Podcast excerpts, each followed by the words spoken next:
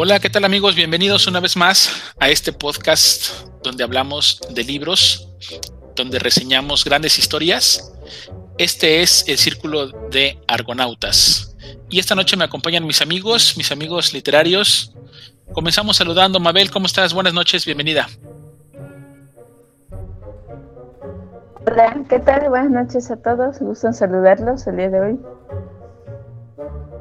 Bueno, esta noche voy a presentar mi libro, El Hospital General del Este. Excelente, Mabel, gracias, bienvenida y buenas noches.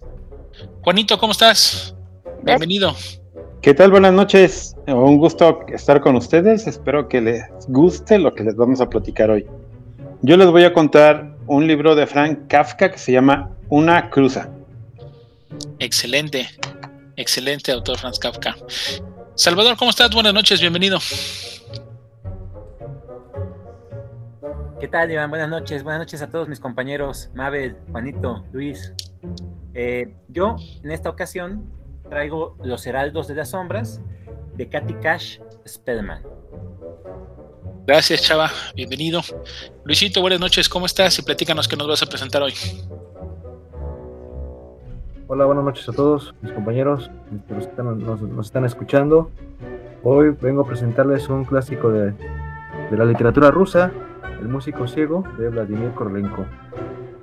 Excelente, con rusos. Va, a estar variadito el, día de hoy, ¿eh? tenemos de varios, de varios países.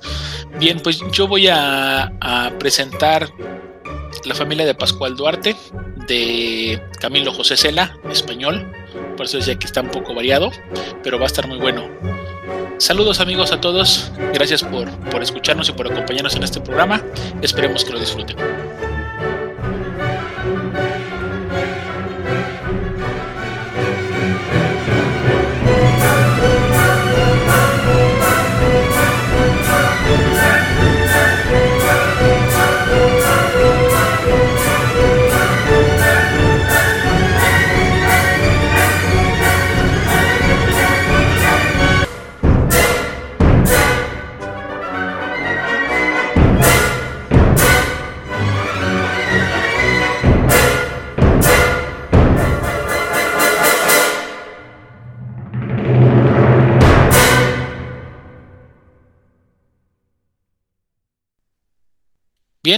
Pues vamos a dar inicio con, con Mabel.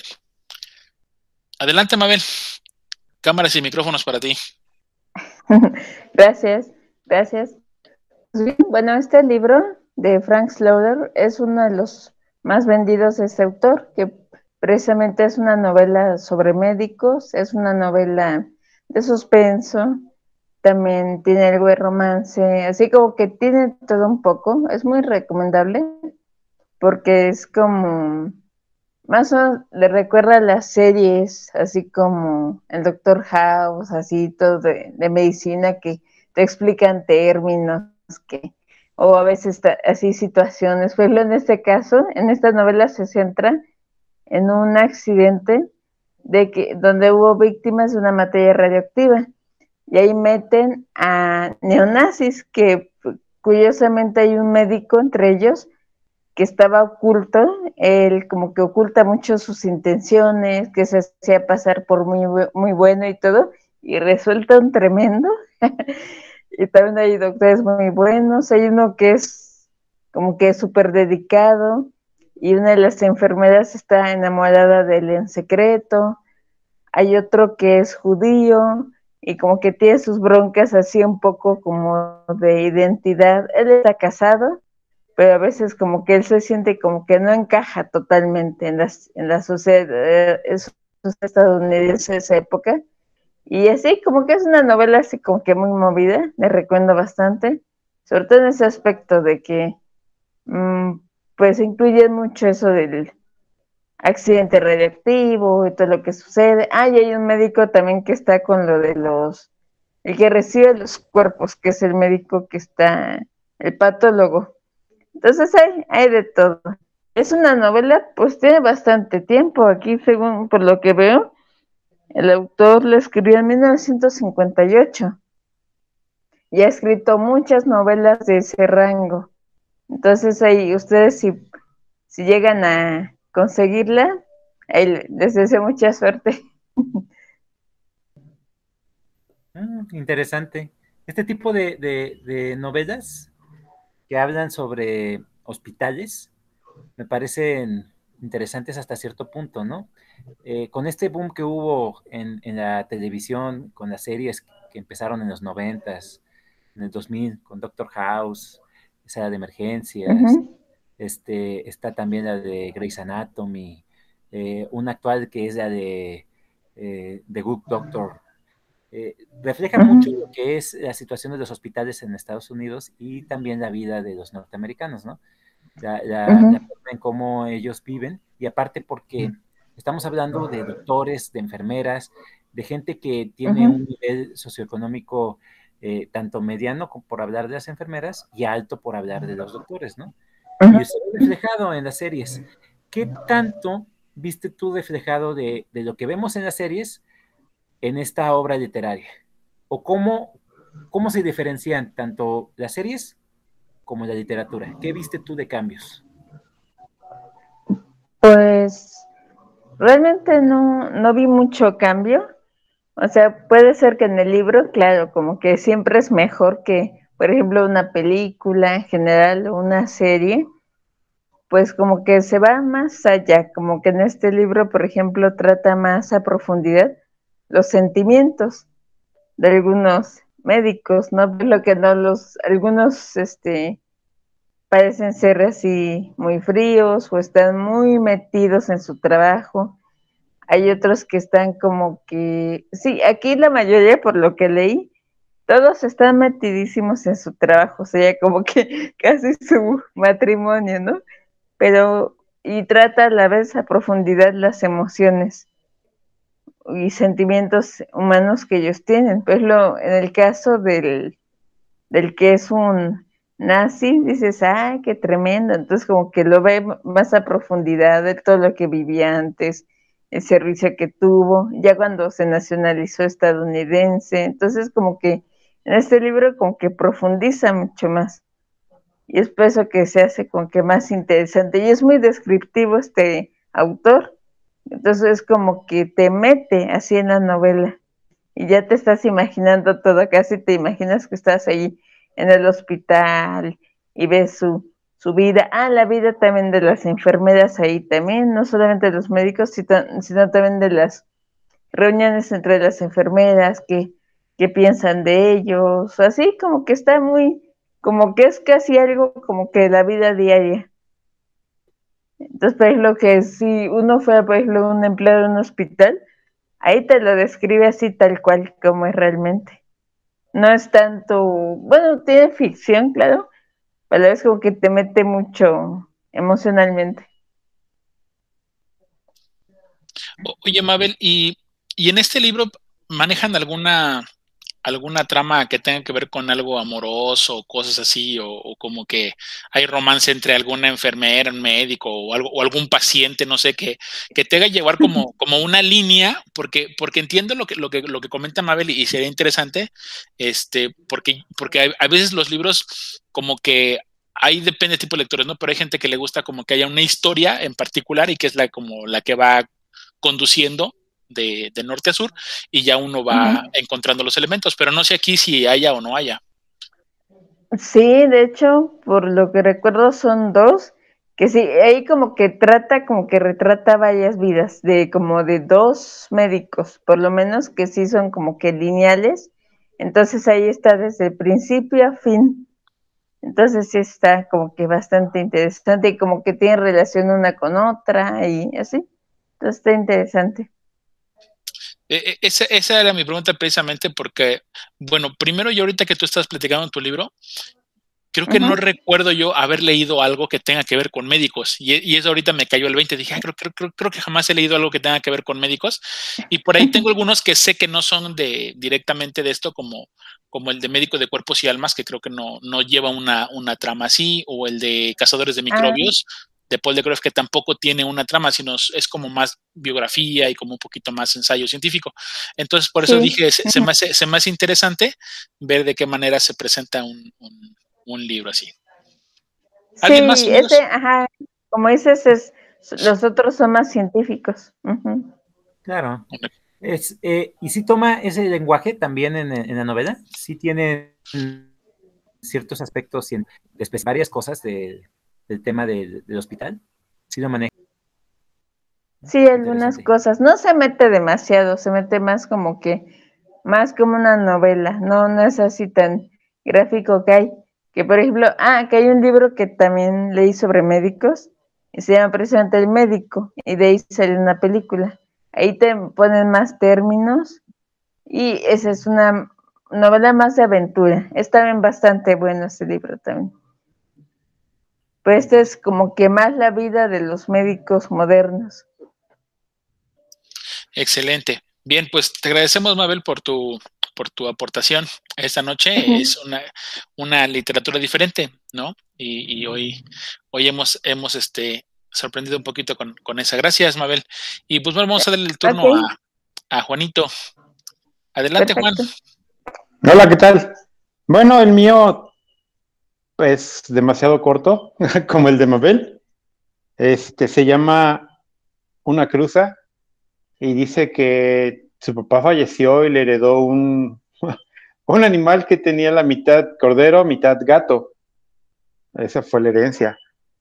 Y este, y conforme fue creciendo, se fue desarrollando más. Entonces dice que de gato tenía la cabeza y las patas, y lo demás era de cordero. Entonces, a veces actuaba como cordero, salía, corría, nadie lo alcanzaba a veces actuaba como gato, iba donde estaban las gallinas y se ponía a verlas, que nunca hizo nada malo, nunca mató ninguna gallina. Y los niños del, pueblito pues les gustaba el animal, estaba chistoso, ¿no? Estaba raro. Y entonces iban con sus respectivos animales, unos llevaban gatos y se ponía a jugar la cruza con los gatos, o a veces iban corderos y jugaba. O sea, era un animal muy sociable. Y este, y ya en las tardes, pues ya cuando los niños se iban, pues ya estaba cansado. Entonces dice que se acostaba ahí en su regazo, se acurrucaba, pues era una mezcla rara, ¿no? Y este, pero la situación económica no era muy buena. Entonces dice que tuvo que desprenderse de muchos objetos para, pues, para poder sobrevivir. Y en algún momento pensó, ay, ¿qué hago con, con mi cruza? Con la cruza. Ah, venderlo no, este, comerlo tampoco, o sea, no podía hacer nada. Y entonces pensó, bueno, ¿y si lo mato? Nos quitamos de problemas, ¿no? Y dijo el personaje, eh, no, dice, mejor voy a dejar que llegue su momento que se tengan que ir cuando se tenga que ir. Dice, porque hay ocasiones en que se me acerca, parece que me habla al oído y me ve como si fueran ojos de humano. Y dijo, ah, no, no voy a hacer nada, que se quede y que siga, que siga como está. Y ahí termina el cuento. A mí sí me gustó. Es interesante el concepto que tiene Kafka de, esas cosas, ¿no? A mí sí me gustó. ¿Algún comentario? Bien recibido.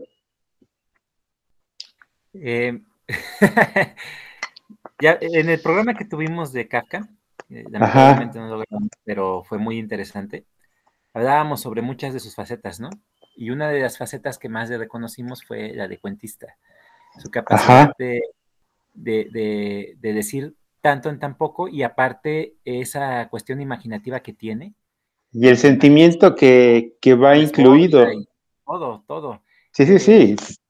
Es muy, es muy interesante que tú llegas a tener una relación o identificación con el personaje por sentimientos, como dices tú, claramente, Juanito. Y eso, eso hace que el cuento tenga algún sentido, ¿no? A pesar de que es una sin razón. Sí, sí, sí. O que es totalmente abstracto o que es fuera de contexto, fuera de lo común. Como nos pasó con la, esta... Eh, ¿Cómo se llamaba el cuento que, presentaste, Santiago? Eh, Iván, el de... ¿El de los animales? No, fue de la cárcel esta, ¿cómo se llamaba? Ah, el de la colonia penitenciaria. La colonia penitenciaria. Ah, de, ajá. Exactamente. Sí, también. O sea, ese, ese tipo de relatos que maneja Kafka, cómo es tan camaleónico, ningún relato es parecido a otro, y, y eso es bastante, bastante interesante. Aparte de, de- de todo lo que ve- se ve de trasfondo, ¿no? Su, su, su manejo de la realidad, su manejo de, de- de las situaciones, las situaciones como esta, que, que el cuate queda totalmente desconcertado por la- recibir la herencia, que es una herencia totalmente eh, inútil. Es, es una herencia que él no considera que, que tenga una importancia, una relevancia, pero llega a tener ciertos sentimientos encontrados cuando el animal lo observa. Siempre está pensando en, ¿y si me deshago de él? ¿Y si acabo con él? ¿Y si? ¿Y si? ¿Y si? O sea, todo el tiempo pensando, ¿no? Pero nunca llega a esa acción porque llega a una conexión con el animal mediante la vista. Eso, eso, o sea, fíjate, nada más el, el cuento puede Sí, sí, la vista y el que él se le acurruca y todo, ¿no? Así como que. No dice que ronronea, pero yo creo que le faltó. Claro. Perfecto. Gracias, Juanito. De lujo. Bien, eh, yo, yo quería comentar, eh, cuando, cuando escucho cuentos tan cortitos o, relatos tan cortos, y lo dije eh, en aquella ocasión que hablamos sobre los cuentistas y que traje a Monterroso, pienso que cuando el escrito es muy largo, pi- pienso primero que el lector tiene, tiene dos chambas, ¿no? O tiene, tiene, tiene su chamba que hacer. Es decir, cuando el escrito es muy largo, pues uno tiene que estar muy avispado en la lectura y tiene que estar viendo de qué va tratando las cosas para poder ir entendiendo. Pero cuando le- el relato es corto, la chamba te queda después de leerlo. Entonces lo leíste, se te corta y dices, ah, caray, entonces a partir de aquí empiezo yo como lector a empezar a indagar y empezar a como a como a tratar de interpretar lo que, lo, el mensaje que quiere mandar el escritor.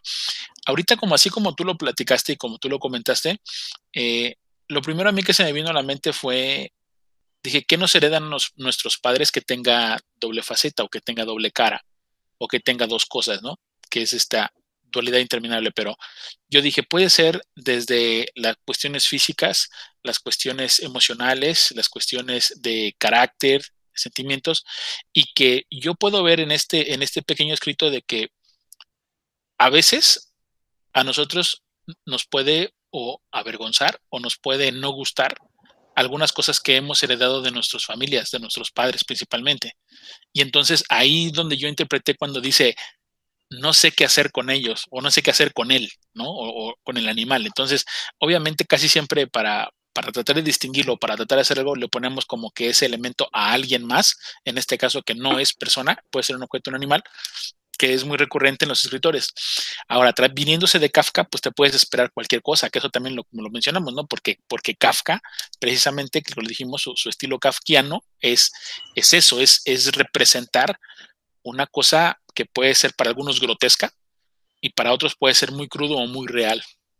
Entonces, yo porque estoy haciendo un poquito como, como remembranza tanto de la metamorfosis, que también es fuerte ahí con el tema de los padres, como el que comentó Salvador, que traje de la colonia penitenciaria, que es muy, muy agudo con, con los sentimientos del, del, de, del verdugo, del que va a enjuiciar. Y entonces, en, ese, en esa situación, pues a mí, a mí eso me dio de que, de que a veces nosotros estamos como, como, como que heredando cosas que no, no necesariamente pedimos y que eso pasa al final, porque al final dice, no lo mata, simplemente dice, ahí lo voy a dejar y hay que siga. Y, y eso es algo, o sea, nuestra personalidad no la puedes matar nada más así de, si, a menos de que tú decidas completamente cambiar, o no sé, que hagas muchas cosas o cambies de hábitos, o no, no sé, que hagas otras cosas, pero, pero jamás va, va a dejarnos o jamás va a dejar de ser algo, una parte de nosotros. Y qué padre que estuvo este cuento, porque también, fíjate que yo no, ni siquiera lo había escuchado, sí sé que tiene algunos cuentos, y desde que entré al círculo, yo nada más conocía dos obras de, de Kafka, y ya ves que mucha gente decía, ay, nada más escribió poquito, pues sí, pero, No, pero cada vez, cada vez me doy cuenta que escribe más y que escribe más y que escribe más, y luego Luis trajo, y luego Salvador también trajo el del Castillo, en fin, así no- hemos ido, hemos ido creciendo, y yo también he ido, he ido creciendo con Kafka en su literatura, porque pues me dan ganas de tener sus libros, me dan ganas de irlos buscando y lo, y lo teniendo. Ese es mi comentario, Juanito. Gracias porque nos no, compartiste. perfecto. Gracias.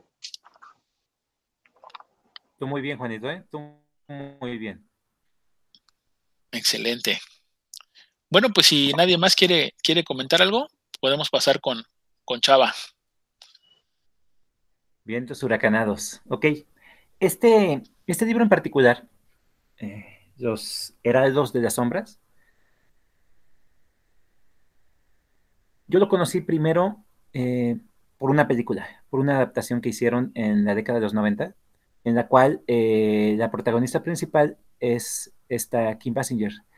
Y la película cambia completamente el nombre de Los Heraldos de las Sombras por Hija de la Luz. La película a mí se me hizo muy buena, a mí me encantó, siempre me, me, fascinó ese tema oscuro, religioso, cuando era muy joven, estaba yo muy metido en ello. Y esta, esta historia no fue la excepción, me, me gustó bastante. Ahora bien, la película era muy simple, tenía un presupuesto limitado. Yo creo que se fue todo en el sueldo de Kim Basinger, pero bueno, los efectos especiales de aquella época no eran tan impresionantes o elaborados como ahora. Empezaba la cuestión de la, computadora a meterse, los efectos por computadora, y se notaban, se notaban bastante. Pero la, la película cumplía bastante bien, era hasta cierto punto no muy larga, no me acuerdo si duraba las dos horas, pero creo que era menos de las dos horas, pero me mantuvo interesado en todo momento y las partes que manejaban de la cuestión religiosa me parecían muy bien logradas. El libro, ¿de qué va, de qué va la historia? La historia es el enfrentamiento del bien contra el mal. A mí me, me sorprendió bastante saber que, que estaba basado en una obra literaria y la escritora es una escritora norteamericana, es, es este, eh, una ejecutiva de Cosmopolitan y compaginó muy bien su faceta de mujer de negocios con su pasión que era la literatura. Escribió varios libros que se hicieron muy famosos en, en Estados Unidos, pero eh, aquí nada más tradujeron, me parece, dos, dos, libros. Una historia romántica, que ahorita no recuerdo cómo se llama, pero creo que viene acá atrás, les diré. Ajá, pintan, pintado en el, en el viento, pintado en el viento. Y esta, que es Los Heraldos de las Sombras. Me llamó mucho la atención que una historia tan eh, compleja en, en, su estructura fuera escrito por una persona que se dedicaba a las revistas de modas. Me pareció algo muy interesante, fuera de lo común. Y eso habla mucho de que en ocasiones nosotros encasillamos tanto al autor o a la persona por ciertos aspectos de su vida. Y ella ofrece mucho más. La historia trata de una mujer. Eh, en la película, por ejemplo, es la hermana. Es la hermana, son dos hermanas. Una, la más joven, es una drogadicta. Y aquí en el libro no es este, su hermana, es su hija. Es madre e hija. Y la hija es no nada más drogadicta, sino también es una prostituta. Es una persona que está totalmente perdida, la, la hija. Totalmente perdida en adicciones, en, en, en, las drogas, en ese mundo tan oscuro y, y deprimente que, que, hay en las calles. Y la madre pues está totalmente desesperanzada, eh, descorazonada, tiene 42 años, tuvo muy joven a su hija y su hija se perdió completamente en ese mundo.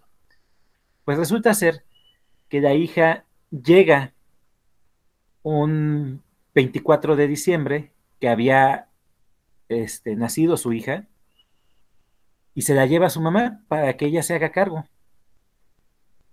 En realidad no se, no, no, no se plantea desde esa perspectiva, sino que llega la hija diciendo que necesita ayuda. Y la madre pues la recibe, ¿no?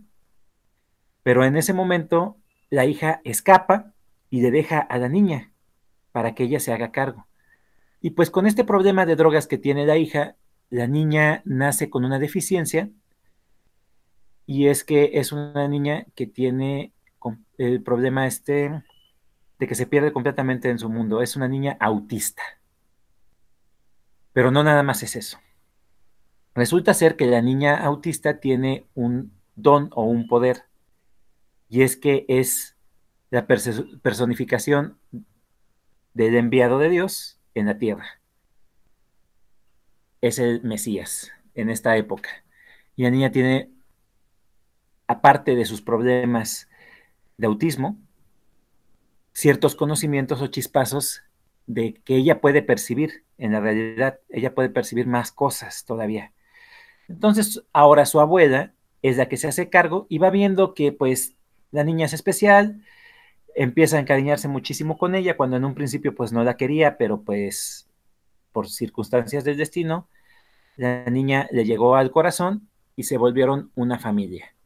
Hasta ahí la historia trata sobre cuestiones personales, problemas eh, familiares, eh, sacan la, muerte de su esposo, eh, cómo, cómo se deterioró mediante una enfermedad y ella sufrió muchísimo por ello, tanto que se desentendió completamente de su hija y pues su hija se perdió en el vicio. Todo eso me pareció muy interesante en su estructura, no me, no me pareció pesado, está bien escrito, y la historia continúa y le da ahora unos tintes más sobrenaturales, porque la hija regresa, regresa casada con un europeo bastante estrafalario y el tipo eh, está muy interesado en la niña. La quieren de nuevo de regreso con ellos. Pues la abuela ya no sabe qué hacer después de tantos años que pasaron. Pasaron, me parece, más de siete años. Ella se hizo cargo, es la tutora legal, la metió en un instituto especial, eh, está siempre pendiente de ella. Entonces, cuando regresa la hija con este, personaje, pues le extraña mucho su comportamiento de los dos. Le parece muy, muy raro.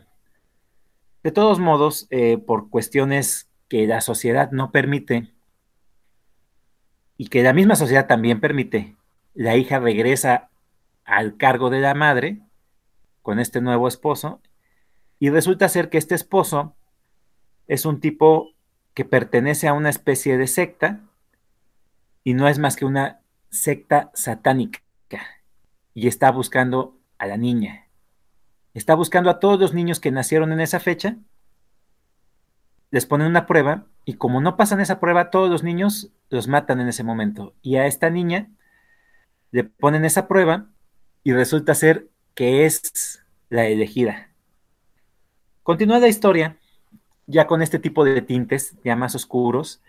Esta secta satánica me pareció sumamente interesante porque no maneja nada más el aspecto de la religión católica o cristiana, sino maneja aspectos de mitologías, mete mucho la, historia, por ejemplo, de, de, Egipto, la mitología egipcia, mete a Set, mete a Anubis, mete a dioses del inframundo, mete dioses, este, hechiceros vudú, mete, mete muchas cosas muy interesantes y se amalgaman bastante bien sin perderse el contexto de la historia. La historia siempre es el bien contra el mal. Aparecen más personajes para ayudar a la abuela, para ayudar a la personaje principal a tratar de recuperar a la niña que se llama Cody. Y estos personajes es un inspector de la policía, es un eh, es un investigador, eh, maestro, catedrático de, todos los aspectos ocultos de, la historia de la religión, que es excomulgado por la iglesia y él es parte fundamental para que pueda recuperar a la niña. Hay unos monólogos súper interesantes, uno que me pareció maravilloso, que me pareció muy fuera de lo común en aquel momento cuando lo leí, y es que este cuate, el, sectario, el principal, que ahorita les, les diré cómo se llama, este cuate Eric Banier, pone a prueba a la niña. Suben al rascacielos en donde viven. Suben al rascacielos y el tipo la tenta. Le dice, si tú confías en tu Dios, salta de este edificio y él mandará a sus ángeles para que te ayuden y para que no caigas y te mueras. Ellos te van a levantar. Pero si no confías en tu Dios y confías en mí, porque yo estoy aquí y yo te voy a ayudar, aquí está mi mano y mi mano la gobierna Satán. Él te va a ayudar en todo momento porque aquí estoy, porque soy de verdad y porque puedes confiar en mí. Ven conmigo. Ven conmigo y nunca te faltará nada.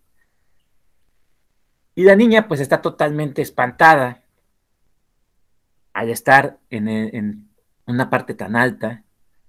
Y el cuate todavía intenta como empujarla para que sienta todavía más temor. Pues la niña termina serenándose, sentándose, observándolo y le contesta, después de ti. Y ahí descubre el cuate Vanier que no va a ser fácil convencerla de que se pase al lado oscuro. De que esta niña posiblemente tenga que matarla porque no va a cambiar. No va a perder su fe, no va a perder su camino. Entra otro personaje que es un personaje eh, sumamente eh,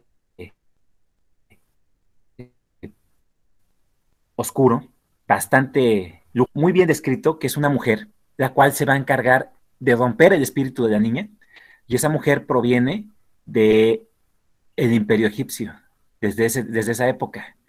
Es una mujer oscura, negra, que de repente los ojos se le tornan negros, también oscuros, vacíos. Pero cuando está en la oscuridad, esos ojos se tornan rojos como las llamas. Y ella se va a encargar de en todo momento ponerla todavía más pruebas a la niña y, tratar de romper su espíritu.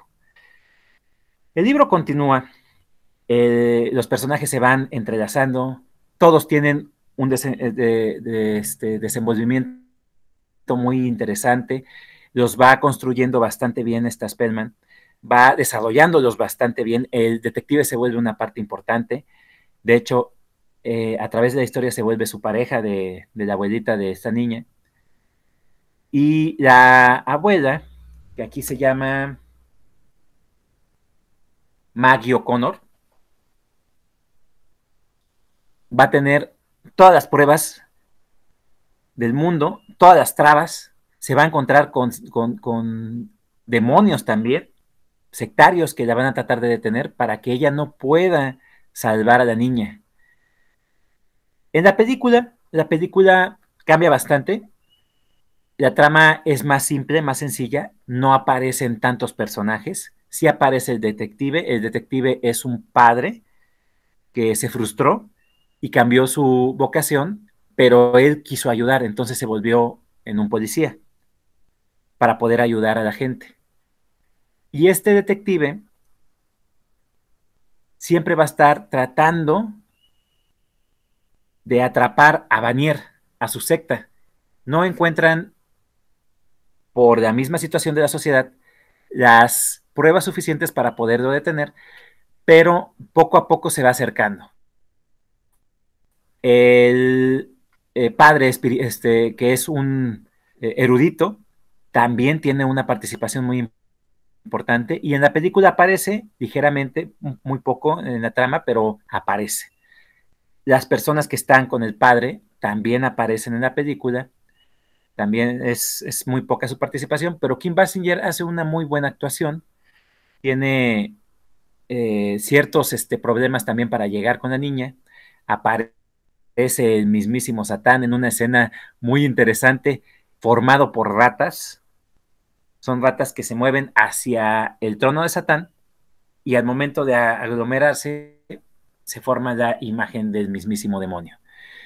La escena que les platiqué de la niña en el, en el tejado del edificio aparece en la película y me parece de una forma soberbia. Así como la platiqué, así la pasan en la película. Pero en el libro tiene un juego todavía más interesante porque esta Spellman es una buena escritora, maneja muy bien esa situación del vértigo, maneja muy bien la situación de la desesperación absoluta de la niña, eh, el, ambiente, eh, la presión que ejerce este, este individuo.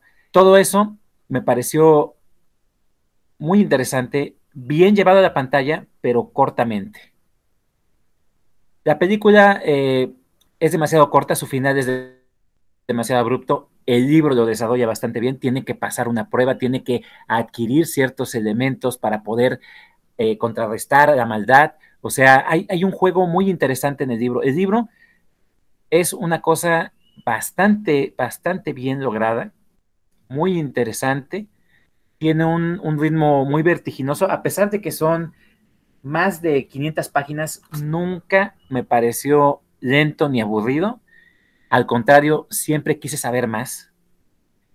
Y más que nada porque mete demasiados elementos Spellman y esos elementos hasta cierto punto no son fuera de, de lugar, porque podrías decir, es que mete tantas religiones que no llegas a perderte o no llega a perder el interés de alguna u otra, no, los amalgama bastante bien. Y eso se lo reconozco mucho a esta escritora.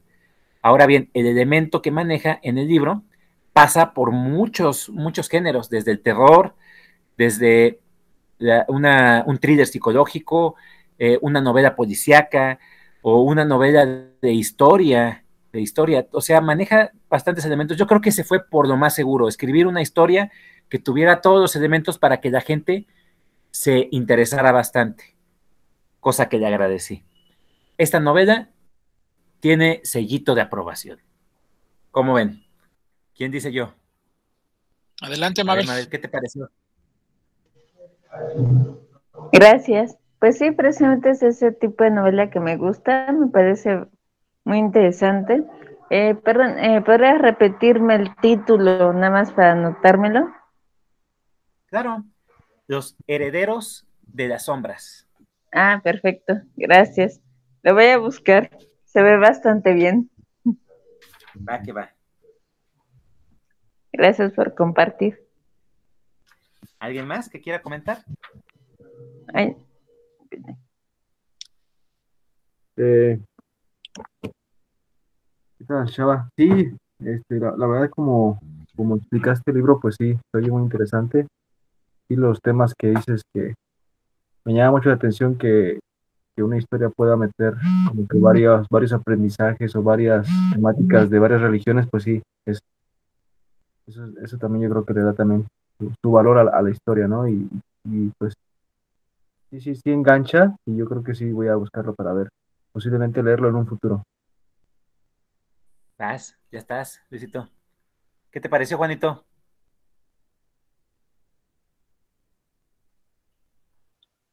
Me pareció interesante la mezcla de todo lo que tuvo el libro. Me estaba acordando si vi la película o no, pero no recuerdo, es por los noventas dices, ¿no? Sí. Y con Kim Basinger, pues era, era en sus buenos años. No me acuerdo. Se llamaba, la película se llamaba Hija de la Luz. No me acuerdo, pero a lo mejor. Pero sí, sí me gustó, muy bueno. Claro, interesante. Fíjate, el, libro, la verdad, me fue muy difícil conseguirlo.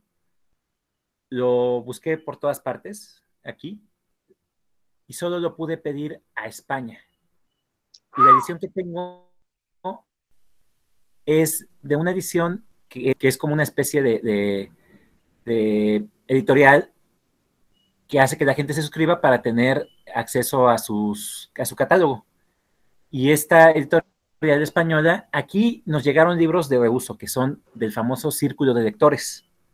Esa editorial lo que hacía era pedir los derechos a ciertas editoriales para hacer sus propias ediciones para ese, ese grupo de gente.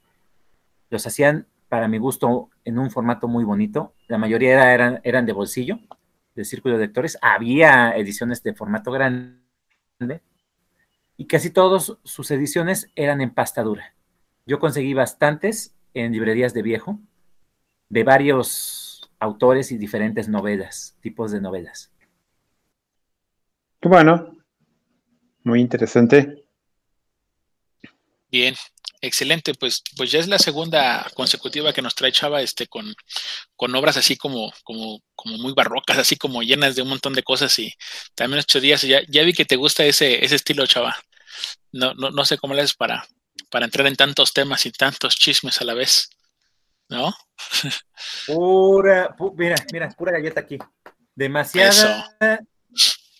Me, me, me, este, a través de, de mi vida, me, he estado ejercitando demasiado para este tipo de historias. Sí, porque hace ocho días también, ¿no? El que presentaste de Neil Gaiman también estaba, estaba robusto y también estaba, estaba muy completo. Excelente. Pues gracias, Chava, por la aportación. Vamos a, poner los micros a, a, Luis para que nos presente su libro. Adelante, Luisito. Gracias, Iván.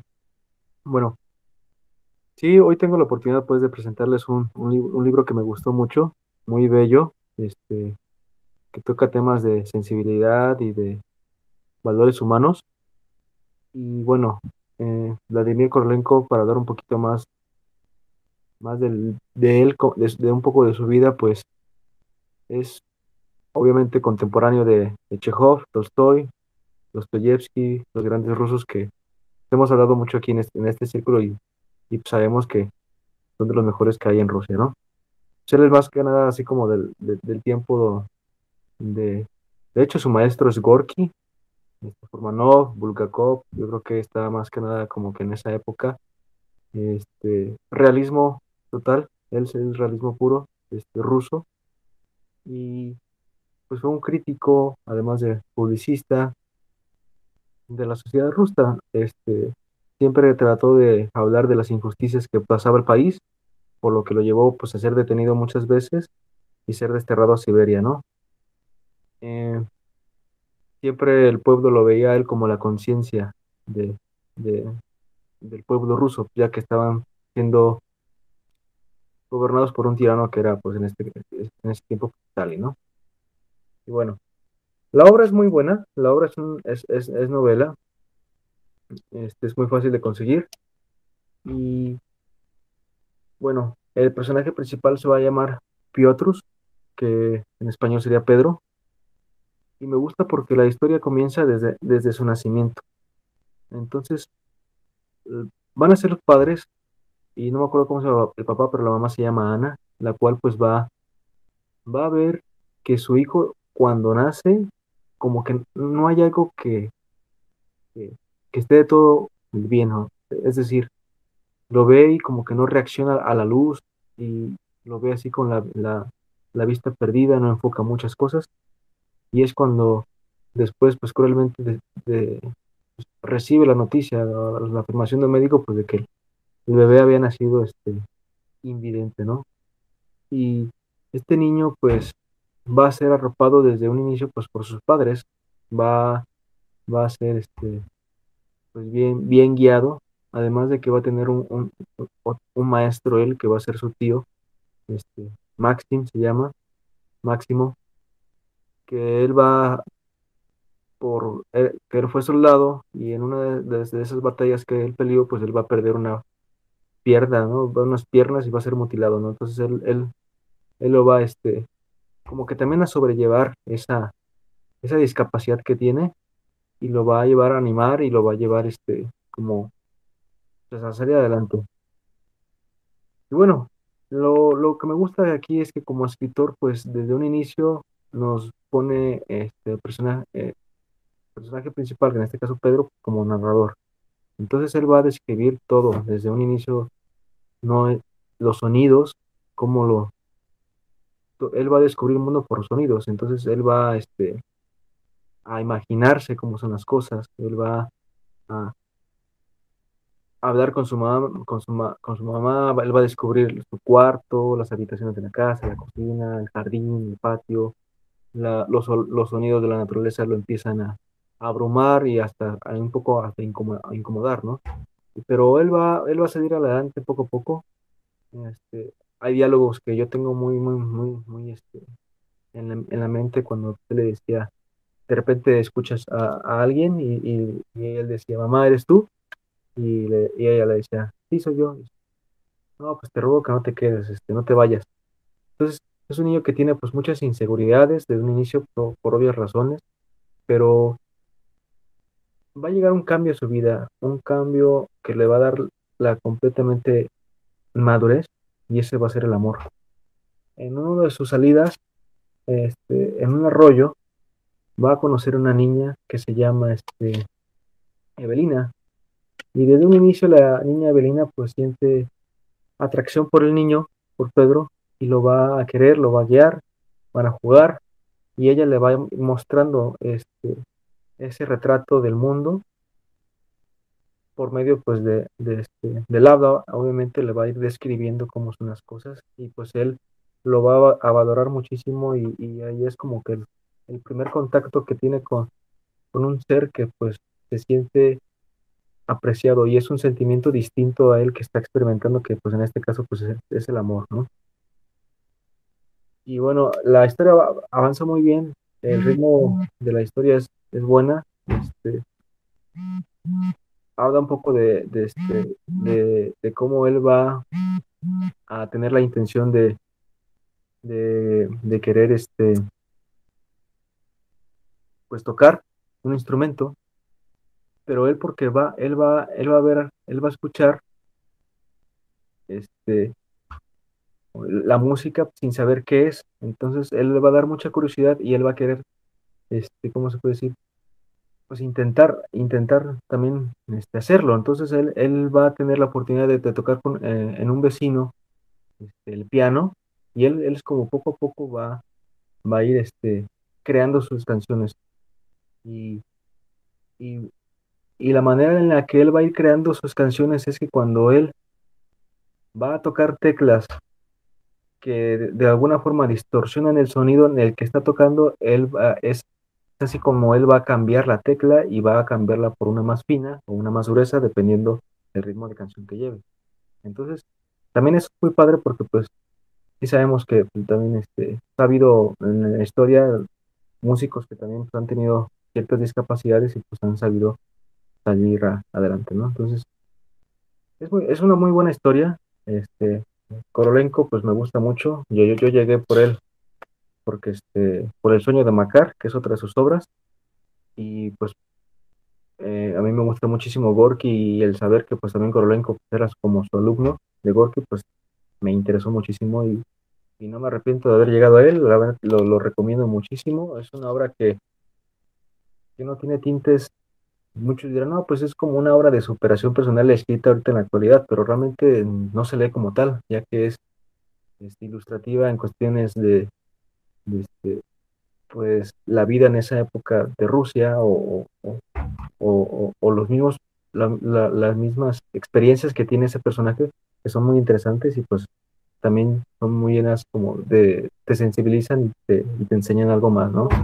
Entonces, en la literatura, pues yo creo que eso son esos libros que yo siento que son difíciles de escribir, ya que no, no son este, muy comunes. La verdad, yo no me imaginaría que alguien, cómo escribirías un libro de un personaje que está ciego, ¿no? ¿Cómo va? Entonces, Korolenko lo va a llevar con muy, ¿eh? la verdad, como por muy buena técnica y, y, eso es lo que también yo le, yo le reconozco. No sé ustedes qué, qué les parece. Interesante. Mira, mira que me estabas perdiendo, Luisito, cuando dijiste obra de superación personal. Dije, ay, ¿qué pasó aquí? Sí, no, porque pues, ¿Cómo, cómo, cómo comparar a, un ruso, a, una literatura rusa con, libros de, los que le gustan a Juanito? No, hombre.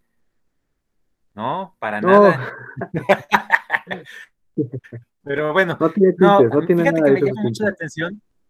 Me llama mucho la atención y me, me me parece interesante el contexto histórico, para empezar, como siempre, los rusos, eh, mostrando la crueldad de la vida de, esa época y todavía es más entrañable porque este personaje tiene esa discapacidad, ¿no?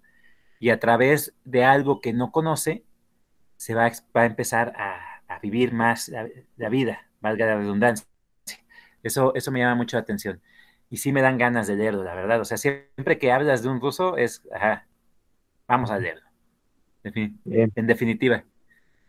Va que va. Gracias, Luis.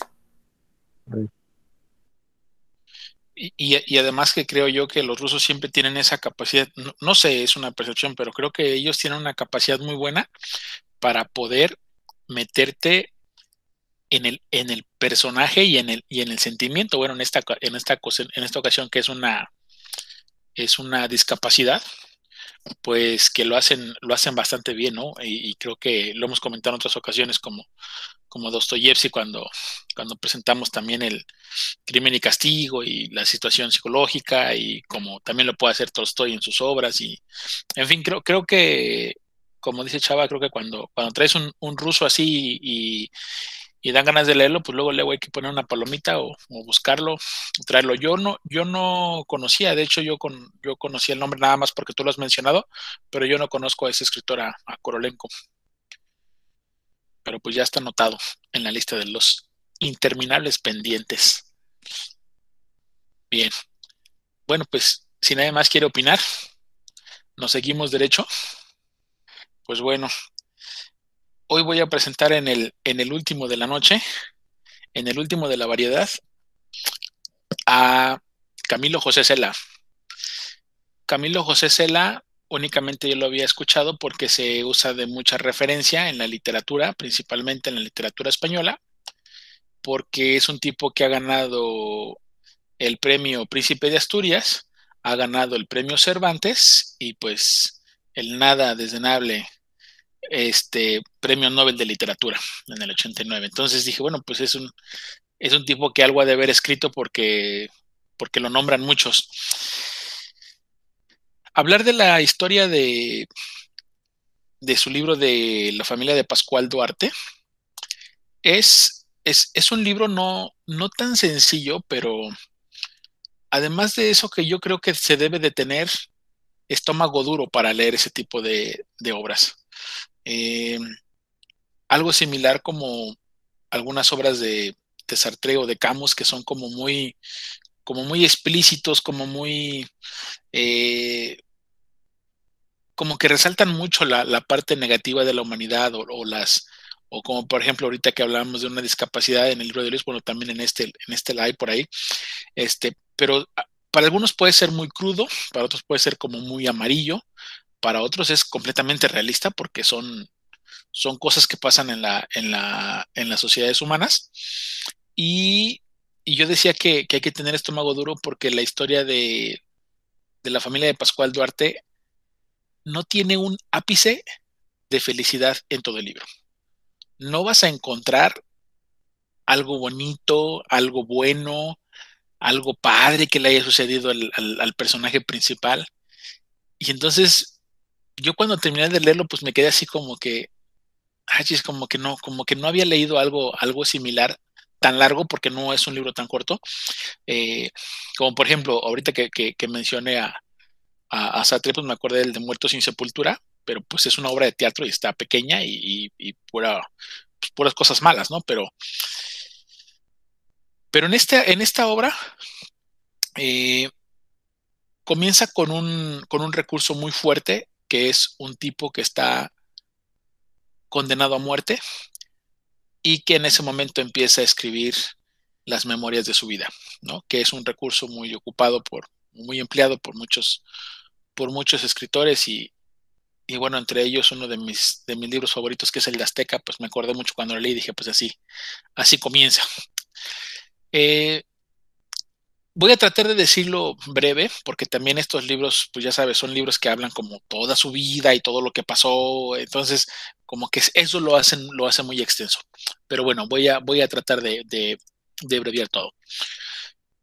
Fíjate nada más cómo comienza y tú me dirás, ya a partir de ahí, si, si, si se te antoja leer y dan ganas de leer y, más, ¿no? Pero son personas muy pobres, son, son campesinos sus, sus papás.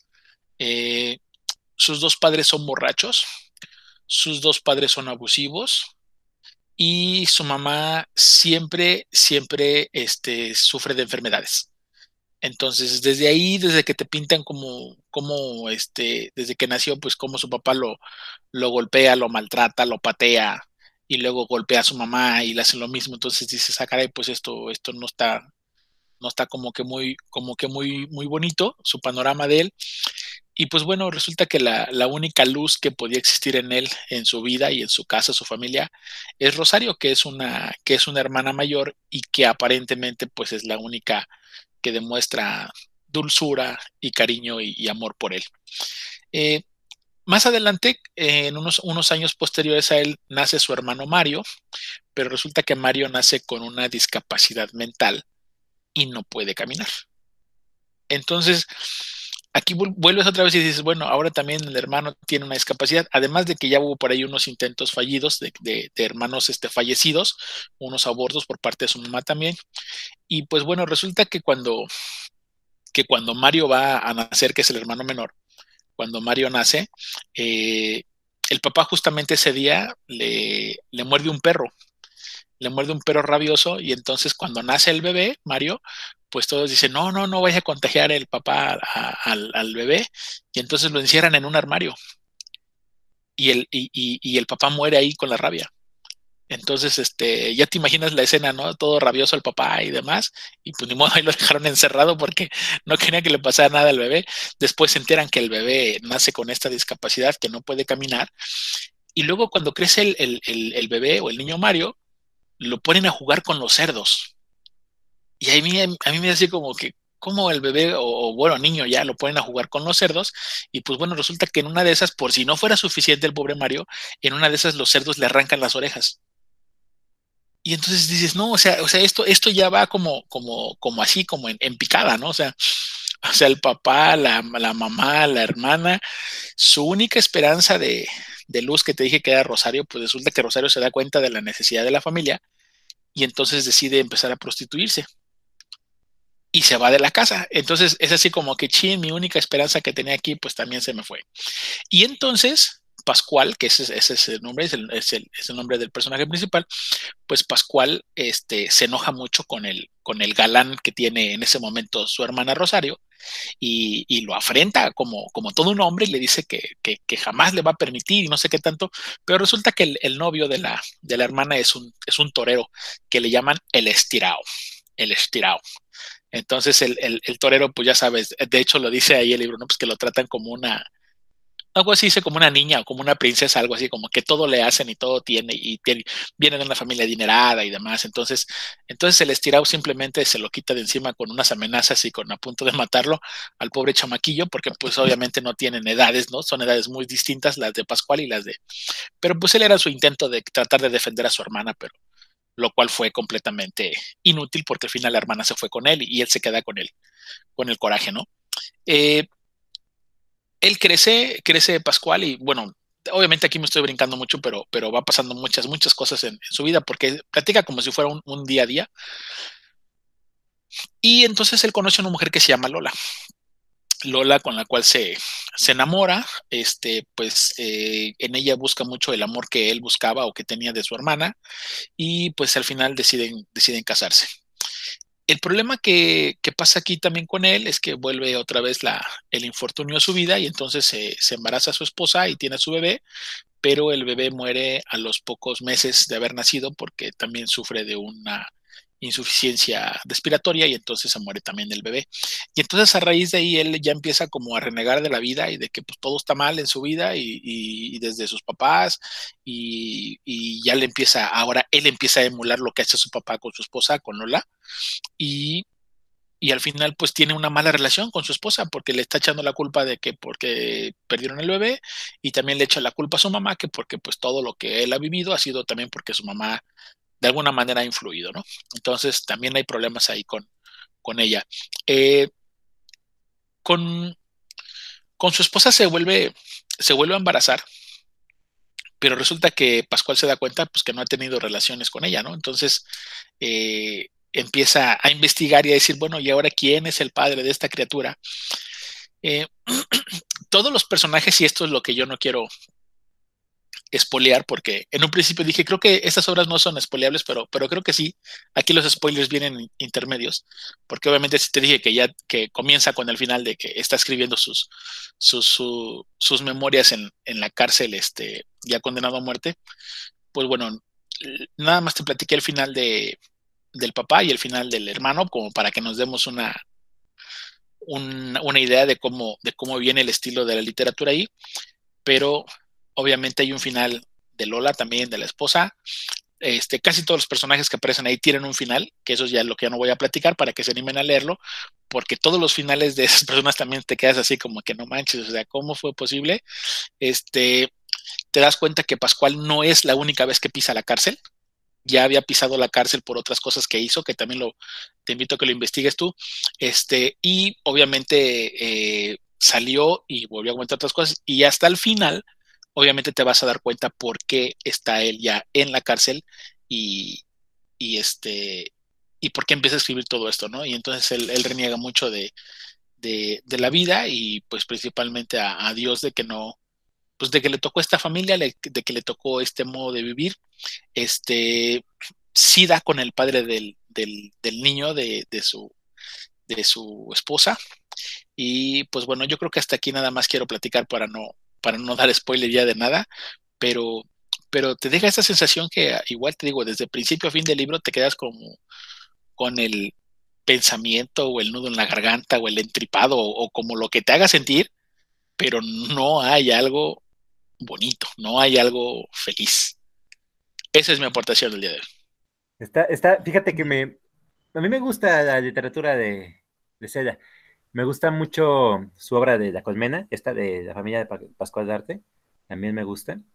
Creo que el, problema, el problema fundamental de los españoles es España. Está, estamos hablando de que eh, es la época de los 40, están pasando por eh, una reconstrucción después de la Segunda Guerra Mundial, el franquismo, eh, el fascismo de Franco. Entonces, la pobreza y la pobredumbre en todas partes y se da, la manifiesta en sus obras. En esta de la colmena, por ejemplo, eh, habla mucho sobre la vida en las calles, eh, la vida en los cafés, eh, los problemas existenciales que tienen los españoles. Y, esta obra de, de, la casa de Pascual Duarte me recuerda mucho a una obra que leí muy joven y que me impactó porque pues era como el chavo de ocho, una tras otra, una tras otra, o sea, puras desgracias. Esa novela se llama El Peregrino, de este canijo de León Uris, que es un escritor muy interesante, tuvo una participación en los ochentas junto con Morris West, y esa obra trata de la cultura musulmana, de los problemas que tuvieron los los musulmanes cuando llegan los israelíes, los judíos, a poblar Israel después de la estructuración de la Segunda Guerra Mundial, después de, esa formación de, países que avalaban el, que Israel tuviera una nación, y es una tras otra, para todos los personajes. Todos los personajes tienen una, un final triste, deprimente, cruel, en una crueldad absoluta. Yo creo que voy a hablar de ese libro después. Está muy bueno. Igual que este de, de, Pascual Duarte. Yo también los conmino a que lo lean. Pascualito. Ah, nada más cuando estaba hablando de, de la suerte que tenía, me acordé de la gallina degollada, ¿no? Que le echaba la culpa a Bertita, bueno, Berta al marido porque los niños habían salido tontos y, y luego fue al revés, ¿no? El marido le echaba la culpa a la familia de Berta porque habían sido... O sea, como que sentí que era una mezcla de otras, de otros libros en uno solo. No sé si están de acuerdo en ese, en esa apreciación. Sí, es, es correcto, Juanito. Y normalmente así en los libros, cuando algo sale mal, y en la vida real también, hay que echarle la culpa a alguien más, ¿no? De, algo, de algo pasa. ¿no? De este, del Quiroga. Correcto, bien. Sí, fíjate que la obra que trajiste es un libro muy bueno. Me, a mí me gustó mucho cuando lo leí. Sí, es un libro que, como dices tú, no tiene ningún momento, este, momento, este, hechos o momentos felices que pasen los personajes. Lo, la familia sí, sí tiene grandes problemas económicos, este, familiares. Me acuerdo que papá era muy agresivo porque era contrabandista. Había salido de la cárcel. Y, y este, y también el, el estirado y el chulo, que son, después van a ser como enemigos de, de Camilo, pues también se va, a poner. Es una historia muy buena. Yo tengo muchas imágenes, me acuerdo de él cuando, cuando iba a cazar anguilas y, y, se ponía como que a reflexionar un poquito más de la vida. Él, es cuando decide pues que iba a ser campesino, iba a tratar de, ir adelante. Y pues está, está, muy bien el libro. Y como dices tú, es un, pues, para mí fue algo original escribirlo así como un tipo memorias, ¿no? Ya, estando en, ya en el ocaso pues, de que iba a ser de su vida, prácticamente lo van a, matar, pues ya. Él decide, pues, decir las cosas como realmente fueron y así de crudas y, y, así se disfruta el libro. Es, es otro, otro tipo de, estilo, pero muy bueno. Sí, pues puras desgracias, como la desgracia que va a ser Luisito cuando nos, nos platique sobre, sobre Márquez. Estamos muy. Ah, ya se acerca. Estamos ya muy emocionados. Gracias, Luis. Gracias. Ya se acerca para el final de temporada y ahí mismo nos va a deleitar. Nos va a deleitar. Perfecto, Luisito. Qué detalle, ¿eh, Luis. Hay que, hay que agradecerle qué detalle. Muy bien. Bueno, amigos, pues si ya nadie más quiere comentar algo, si no, pasamos ya a nuestra gloriosa y famosa evaluación y ponderación. Vamos a ponerle ponderación porque e-, evaluación se escucha así como, como si fuéramos maestros, ¿no? Y vamos a evaluar. No, vamos a poner una ponderación. Simplemente así. ¿Cuántos, cuántos puntitos, cuántas estrellitas le ponemos? Y pues bueno, vamos comenzando con, con Mabel. Mabel, ¿cuánto le ponemos de estrellas a este, a este libro de hospitales y de médicos? Pues yo sí, sí le pondría unas cuatro estrellas. Es bastante bueno. Ok, bien, gracias Mabel. Juanito, ¿a Kafka cuánto le vas a poner? Por ser Kafka y por el mensaje oculto que tienen sus cuentos, cinco. Cinco estrellas. Bien dicho, bien dicho para Kafka. Chava, ¿cómo calificamos esa obra? Ay. incalificable, vas a decir. No, no, tampoco, no. Ah, no, bueno, bueno, bueno, bueno, la voy a poner a la par ya fue la pregunta. No, no, no, ¿cómo crees? Mira, es una muy buena obra. Pero... Me sorprendió en su momento, cuando yo la leí, me, sorprendió bastante. Eh, la, escritora fue muy, muy interesante.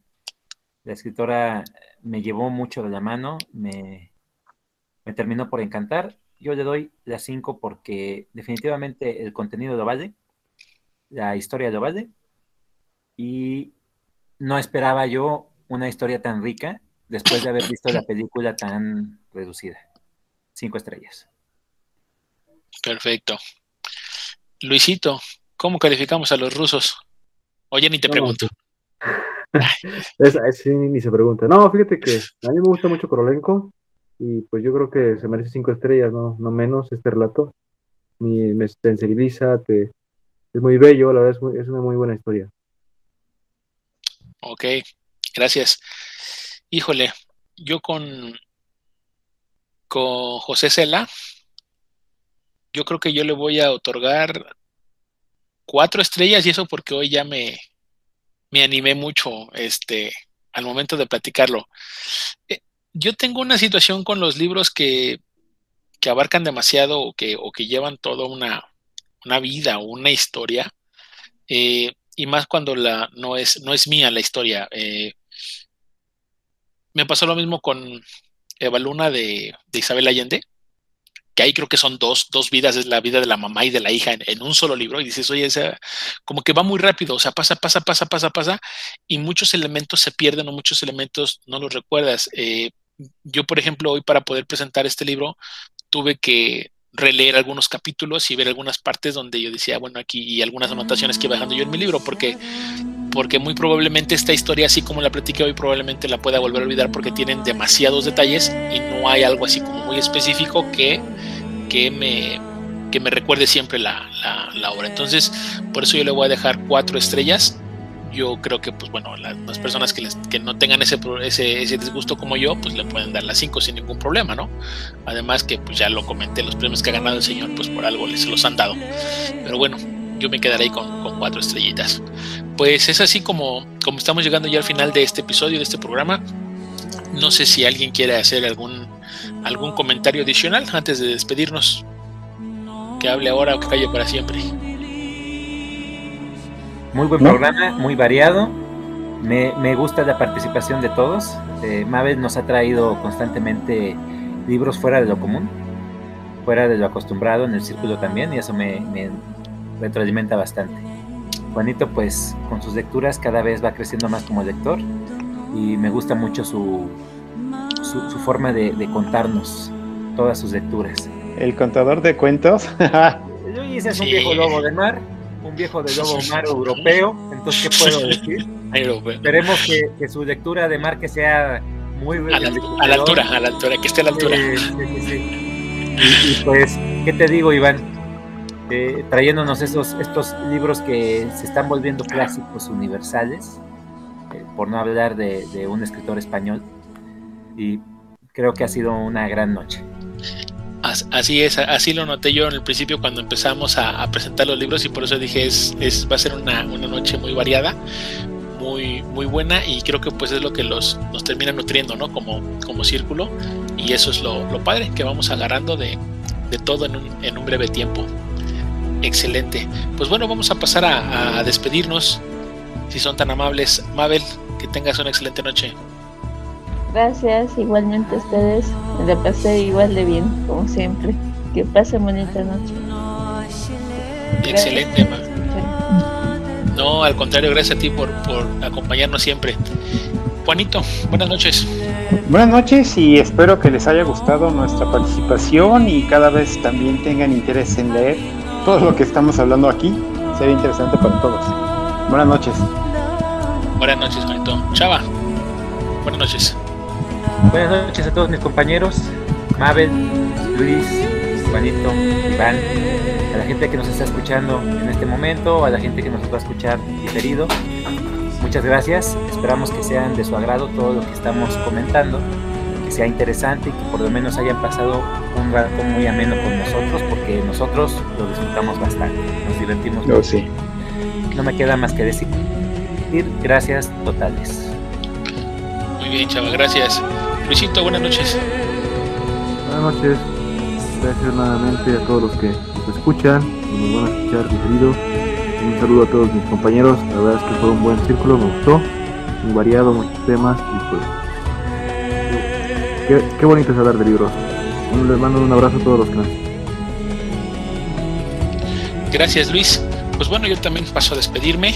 Esta ha sido una aportación del Círculo de Lectura Argonautas y estaremos aquí próximamente con otro nuevo episodio con más libros para compartir y más libros para analizar. Que pasen un excelente momento. Un saludo a todos mis amigos panelistas y a toda la gente que nos escucha en este podcast. Hasta la próxima.